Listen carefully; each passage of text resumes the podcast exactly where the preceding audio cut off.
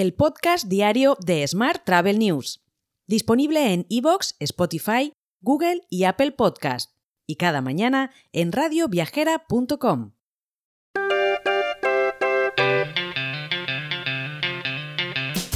Saludos y bienvenidos, bienvenidas un día más al podcast diario de Smart Travel News, edición 1186 del lunes 22 de mayo de 2023.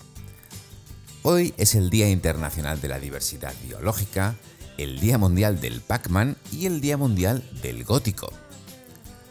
Nuestro patrocinador esta semana es UserGuest, la primera plataforma de Red Marketing Automation que le permite al hotel maximizar la ocupación al hacer coincidir su inventario con la intención de compra de los huéspedes potenciales cuando navegan en la página web del hotel, integrando la estrategia de revenue con la estrategia de marketing de manera automatizada.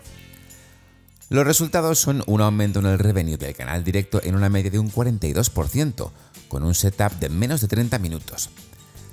Para disfrutar de esta oportunidad, ponte en contacto con Cristina Blach, la embajadora de marca de UserGuest y CEO de Open Revenue Consulting en el correo cristina.openrevenueconsulting.com.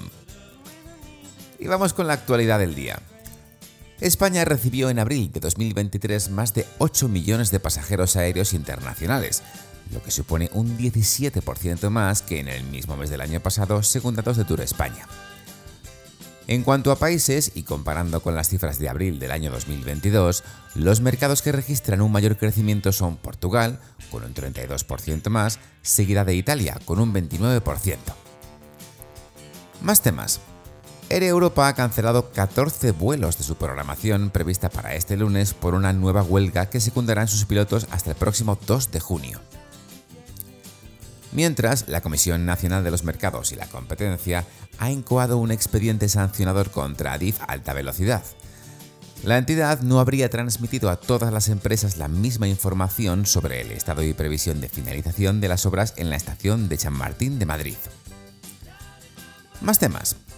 Los municipios integrados en la Alianza de Municipios Turísticos de Sol y Playa gestionarán un total de 26,2 millones de euros provenientes de los fondos Next Generation de la Unión Europea. El objetivo es realizar proyectos tendentes a la mejora de la sostenibilidad y la digitalización de los destinos. Por su parte, el Consejo Ejecutivo de la OMT se reúne en Punta Cana para avanzar en los planes que sitúen la educación, las inversiones y la sostenibilidad en el centro del futuro del sector. El último barómetro OMT del turismo mundial mostró que las llegadas internacionales alcanzaron el 80% de los niveles anteriores a la pandemia y marcan el ritmo para que continúe una tendencia al alza. Hoy también te cuento que la disparidad de las cifras registradas entre el INE, la Consejería de Turismo de Canarias y la herramienta AirDNA, que aglutina a plataformas como Airbnb, demuestra que muchos domicilios destinados al alquiler vacacional en las islas no cuentan con la licencia turística correspondiente.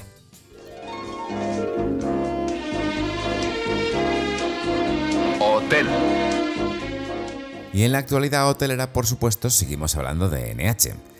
El Consejo de Administración de la hotelera ha acordado someter a consideración el cese como presidente de Alfredo Fernández Agras tras perder su confianza y nombrar a Dilip Rajakarier, CEO del grupo tailandés Minor, como nuevo presidente, y a Ramón Aragonés, actual CEO de NH, como nuevo vicepresidente. Por su parte, la hotelera Accor duplicará su presencia en Arabia Saudí con una cartera de 56 nuevos hoteles y más de 10.000 habitaciones en desarrollo, a través de tres proyectos en Medina, Riyadh y otras ciudades. Los nuevos proyectos multifacéticos combinarán hoteles con residencias y atracciones locales. Te dejo con esta noticia. Mañana, por supuesto, más historias sobre el turismo. Hasta entonces, muy feliz lunes y feliz semana.